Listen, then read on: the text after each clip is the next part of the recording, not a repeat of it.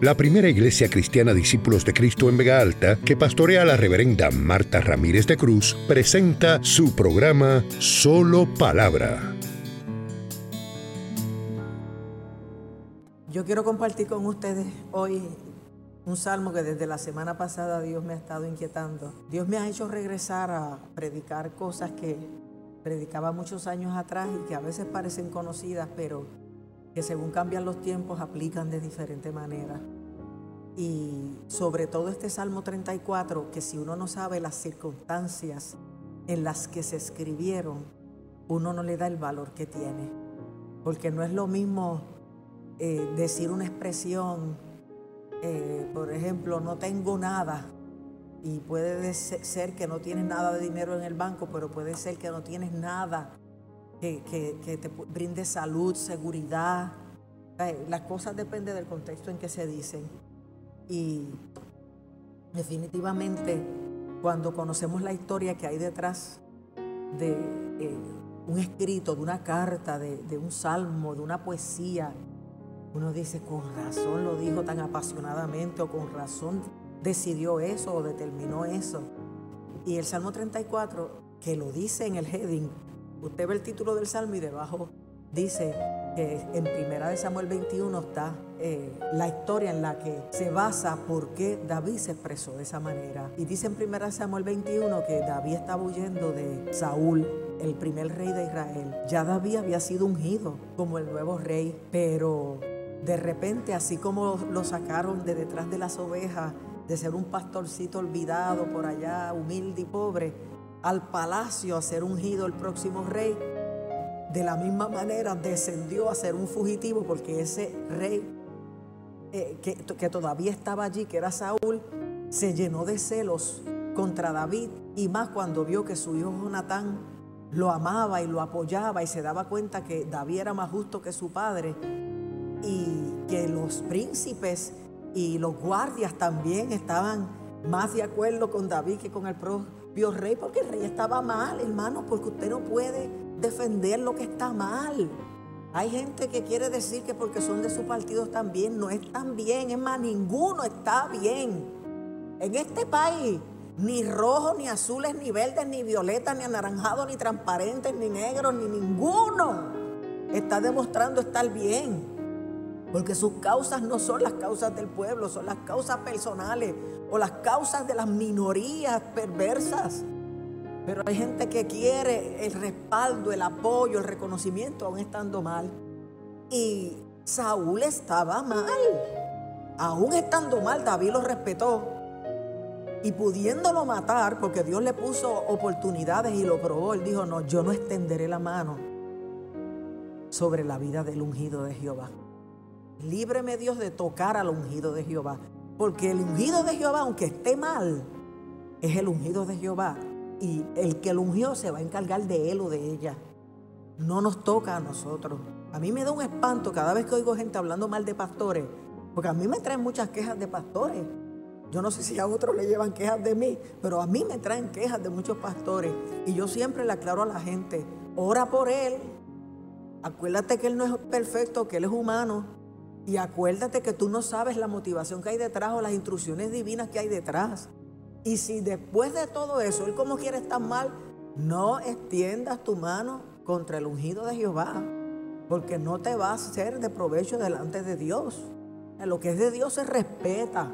Y Saúl estaba mal, pero David como quiera lo siguió amando, lo siguió respetando y desperdició las oportunidades que Dios o la vida o las circunstancias le pusieron para destruirlo y matarlo.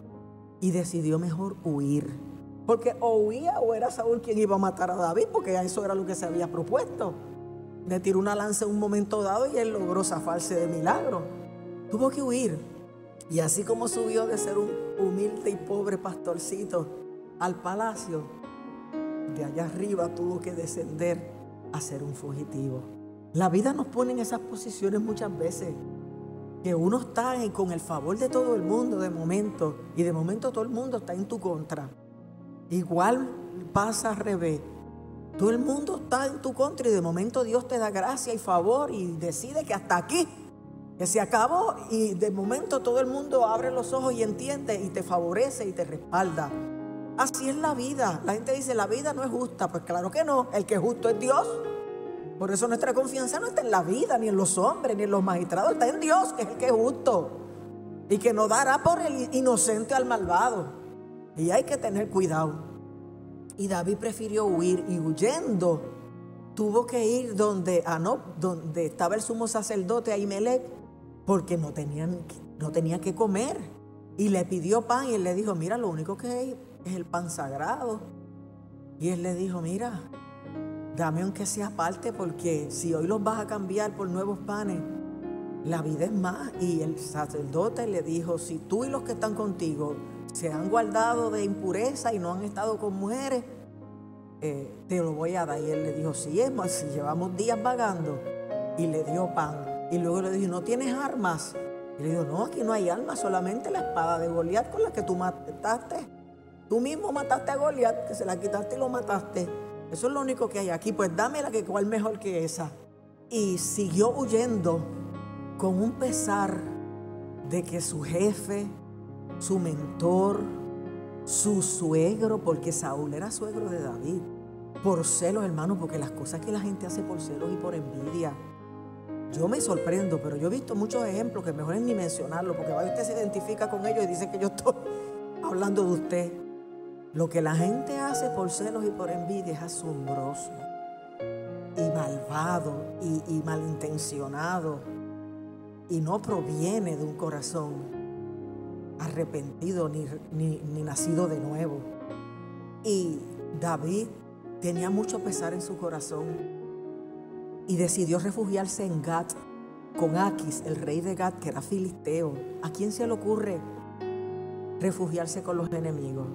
Pues cuando tus amigos te dan la espalda, cuando los que están contigo y los que son por ti no te ayudan, pues tú dices, pues déjame ver si los enemigos me ayudan.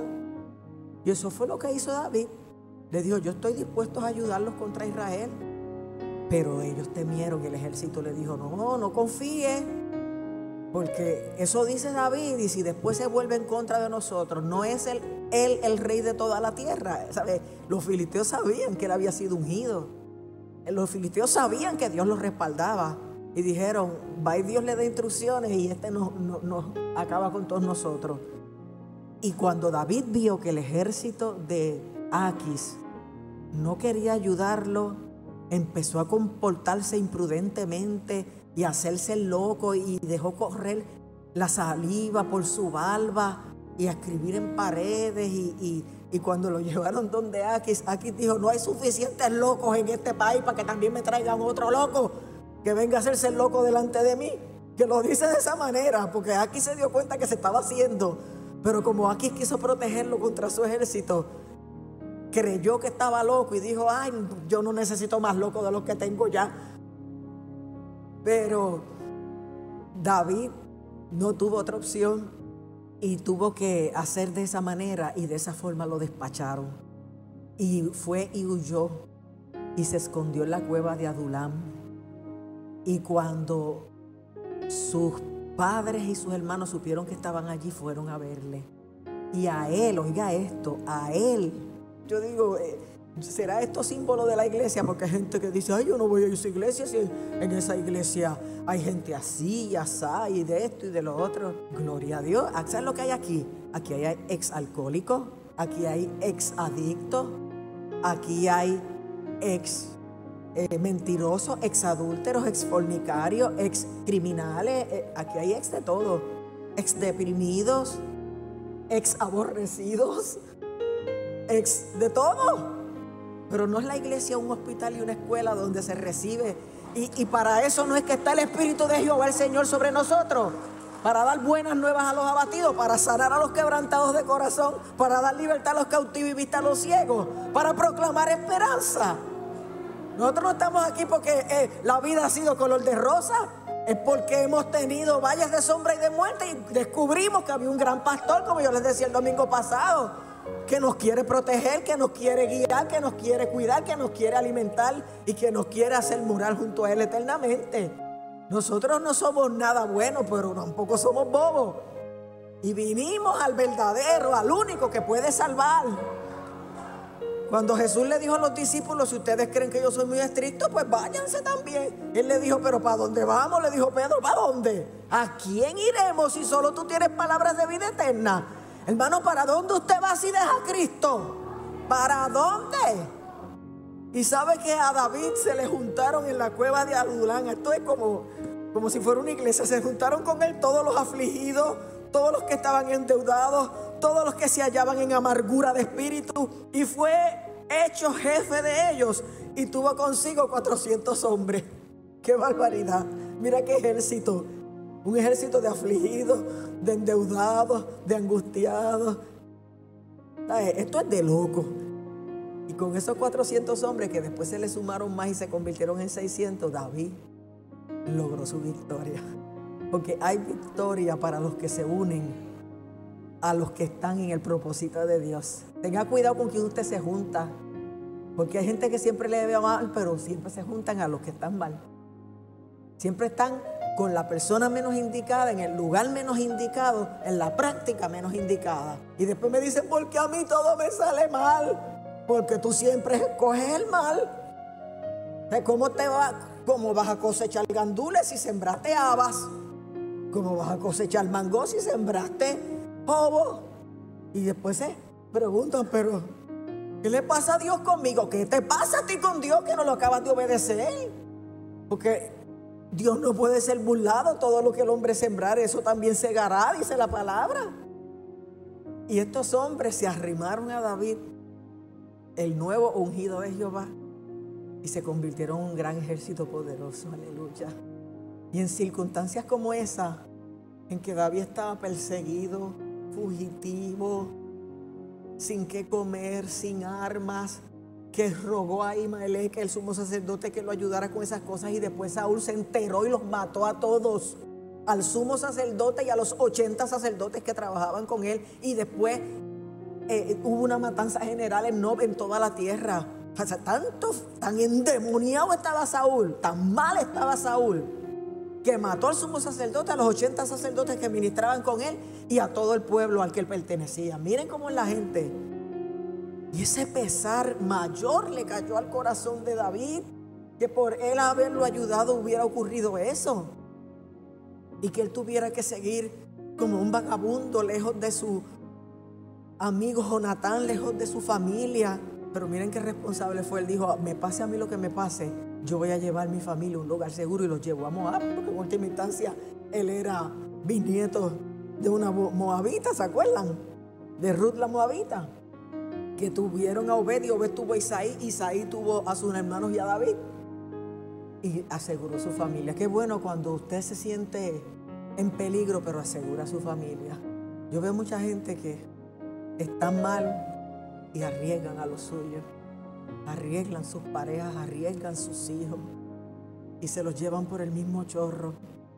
Los meten al mismo caos, a, a hablar y a vivir y a presenciar y a practicar cosas semejantes.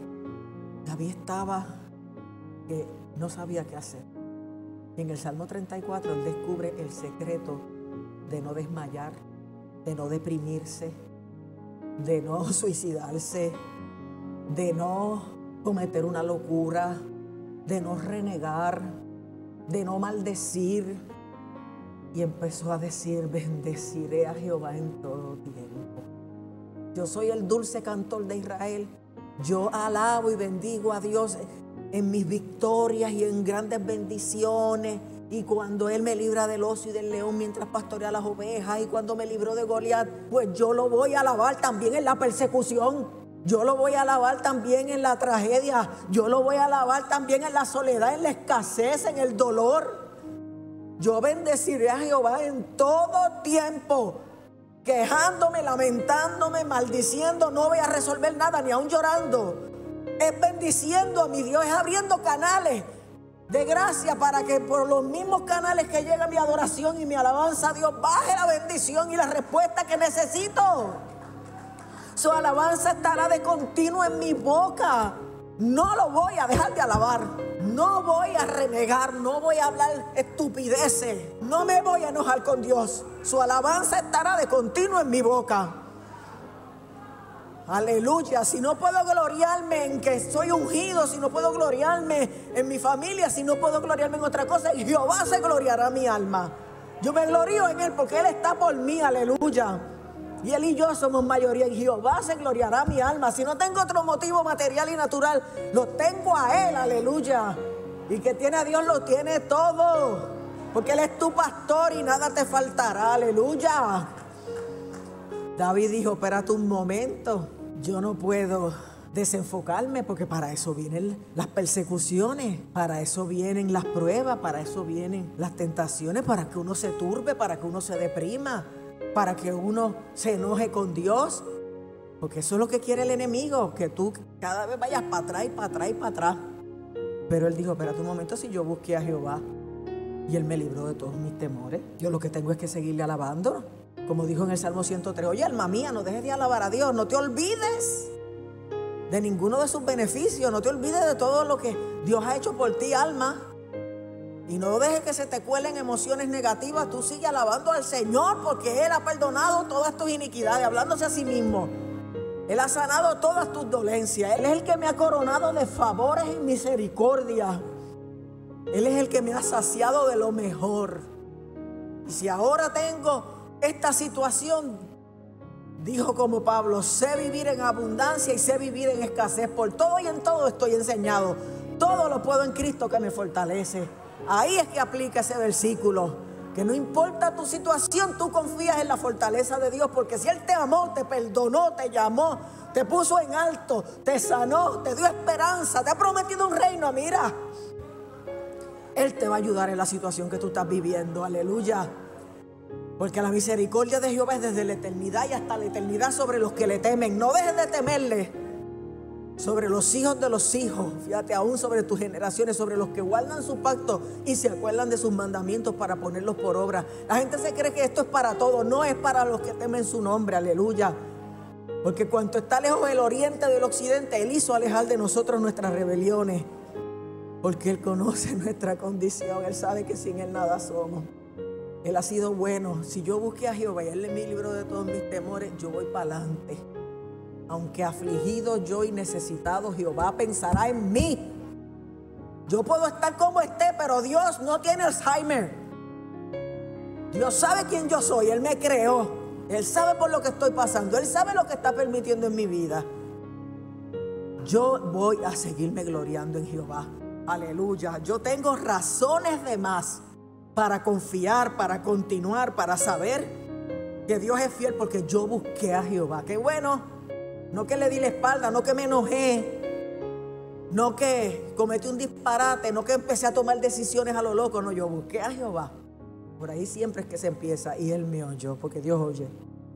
Él ha dicho, clama a mí y yo te responderé. El juez no te responde, el cónyuge no te responde, el hijo no te responde, el padre no te responde. Clama a mí, yo te responderé. Aleluya, yo busqué a Jehová y Él me oyó y me libró de todos mis temores. Porque dice ahí los que miraron a él, no los que miraron la pastora, no los que miraron para el lado, no los que miraron al gobernador, no los que miraron al juez. Los que miraron a él fueron alumbrados y sus rostros no fueron avergonzados. Aleluya. Siempre hay dirección, iluminación, sabiduría cuando buscamos al Señor. Porque Él es nuestra luz y nuestra salvación. Él es la fortaleza de nuestra vida. Y Él mismo ha dicho que Él es la luz del mundo y que el que le sigue no andará en tiniebla, sino que tendrá la luz de la vida. ¿Por qué estás en oscuridad, en tinieblas, turbado? Búscale, síguele. Porque el que le sigue no andará en tinieblas, sino que tendrá la luz de la vida. Los que miraron a Él fueron alumbrados y sus rostros no fueron avergonzados. Te quieren avergonzar Quieren que tengas vergüenza y, bochorno y que te sientas menos. No, Él es escudo alrededor de ti, tu gloria y quien levanta tu cabeza. Aleluya. Sus rostros no fueron avergonzados. Y una vez más repite, este pobre clamó y lo oyó Jehová. Pero ahora no dice y lo libró de todos sus temores. Y me libró de todas mis angustias. Porque primero llega el temor Pero si tú lo cultivas y lo crees y en vez de creer en Dios, crees en la amenaza y crees en el diablo y crees en que estos son más poderosos y en que no hay esperanza y te olvidas de las promesas de Dios, entonces es que te fastidia. Pero si tú buscas al Señor, Él te va a oír y te va a librar de todas tus angustias. La angustia es el resultado de todo lo anterior. Por eso no puedes cogerte pena, entrar en autoconmiseración, empezar a recordar todo el mal que te han hecho, todo lo que has sufrido. No, extiéndete a lo que está por delante, a lo que Dios tiene para ti. Aquí yo hago cosa nueva, dice el Señor, pronto saldrá la luz. No la recibiréis. No lo puedes ver otra vez. Abriré camino en el desierto. Si yo te he bendecido otras veces, pues otra vez abriré camino en el desierto. Otra vez te voy a bendecir, otra vez te voy a dar la mano. Aleluya y ríos en, la soledad. Aleluya. Es maravilloso que en medio de una situación tan triste, nosotros podamos optar por bendecir al Señor y ver cómo se transforma no solo todo el entorno, sino el ambiente emocional y mental nuestro. Porque en última instancia eso es lo más importante. Por eso, aunque la tierra tiemble, tenemos que cantar. Porque en estudios neurológicos que se han hecho conectados a máquinas se ha visto que cuando una persona alaba a Dios y canta, se activan unas cosas en el cerebro que producen hormonas positivas y endorfinas que, traen eh, gozo, traen salud, traen paz al ser humano. Eh, científicamente eso se ha comprobado. Por eso David en este salmo invita y dice, gustad y ves que bueno Jehová. Pruébalo. Si hay alguien aquí que no ha probado que Dios es bueno, que su misericordia es para siempre, que Él oye, que Él responde, que Él extiende la mano, que Él es misericordioso, pruébalo. Ahí David dice, gustad y ver, lo vas a ver, que es bueno Jehová, que es dichoso aquel que confía en Él, aleluya. Pon tu deleite en Jehová, pon tu confianza en el Señor. Olvídate si los demás fallan, Él no te va a fallar. Y lo que Él permita va a ser para que vea su gloria. Aleluya. La palabra misma dice que a los que aman a Dios. ¿Y quiénes son los que aman a Dios según Jesús? Jesús dijo, si me amáis, guardad mis mandamientos. O sea que el desobediente no ama a Dios nada. Ama más su pecado, ama más su voluntad, ama más su ego, ama más sus amistades. Porque si me amáis, dijo Jesús, guardad mis mandamientos. Pues en esa misma verdad establecida, eh, sobre ese paradigma, a los que aman a Dios, todas las cosas les ayudan a bien. No es a todo el mundo, porque todo el mundo dice, no, todas las cosas ayudan a bien. No, a los que aman a Dios. ¿Y cómo demuestran ese amor? Honrándole, obedeciéndole, haciendo su voluntad. Entonces te pase lo que te pase, aunque te caiga un tro de piedra encima, te va a obrar todo para bien. Aleluya. Gustad y ved que es bueno Jehová. Dichoso aquel que confía en Él, porque cercano está Jehová. Así termina este Salmo 34. Cercano está Jehová a todos los quebrantados de corazón. ¿Tú te sientes sola en el quebranto? ¿Tú piensas que nadie está por ti? Pues Dios está cercano. Dice la palabra a todos los quebrantados de corazón y salva a los contritos de espíritu. ¿Quiénes son los contritos de espíritu? Los humildes, los que reconocen su necesidad, los que van delante de Él llorando su causa, los que se refugian en Él. Bendito y alabado sea su nombre. Y ahí es que está el versículo. Muchas son las aflicciones del justo, pero de todas ellas le librará Jehová. Aleluya. Porque Jehová redime el alma de sus siervos y no serán condenados cuantos en Él confían. Aleluya. En última instancia, aunque todo esto acabe, aún tu vida natural, Él redime el alma de sus siervos. Aleluya. Tu alma está pagada, tu alma está comprada a precio de sangre y no serán condenados. En última instancia, lo valioso que tú tienes no es el respiro de esta tierra, es la salvación de tu alma. Y no serán condenados cuantos en Él confían. Póngase en pie. Levante sus manos, dele gracias a Dios, bendígalo. No se queje, no reniegue, no maldiga, no repita. Lamento, bendiga a Dios. Dile alma mía, bendice a Jehová y no olvide ninguno de sus beneficios. No olvides cómo te ha perdonado, no olvides cómo te ha sanado, no olvides cómo te ha rescatado, no olvides cómo ha tenido misericordia de ti. Aleluya, aleluya. Aleluya, aleluya, aleluya. Abashata la basonda maya. Te adoro, Padre, te adoro, te adoro, te adoro, te adoro. Bendigo tu nombre, Padre, bendigo tu nombre, Jesús. Bendito seas, bendito seas, te bendecimos en todo tiempo. Nuestra alabanza estará de continuo en nuestra boca, en ti se gloriará nuestra alma. Que todos nos oigan, todos los afligidos, endeudados y quebrantados que están cerca de nosotros, nos oigan y se alegren, aleluya.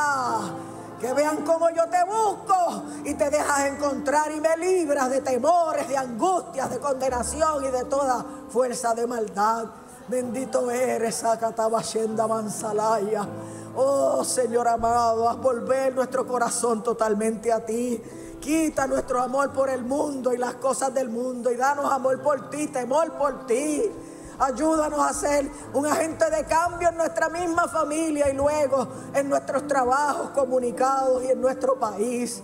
Oh Señor amado, transforma la mente y el corazón de nuestros gobernantes. Méteteles, Padre, por ojo, nariz. Que lo que nosotros no podamos hacer, tu Espíritu Santo lo haga, Padre Santo, revélatele. Que tengan temor de ti, respeto por tus cosas, Padre, y que todo plan y agenda de Satanás a través de ellos quede anulada. Así lo declaramos ahora en el nombre de Jesús. Para más palabra, nuestro culto comienza todos los domingos a las 9.15 de la mañana en nuestro templo ubicado en la carretera número 2, kilómetro 29.7 en Vega Alta. Para detalles e información adicional, conéctate a www.vegaaltaparacristo.com. Te esperamos. Dios te bendiga.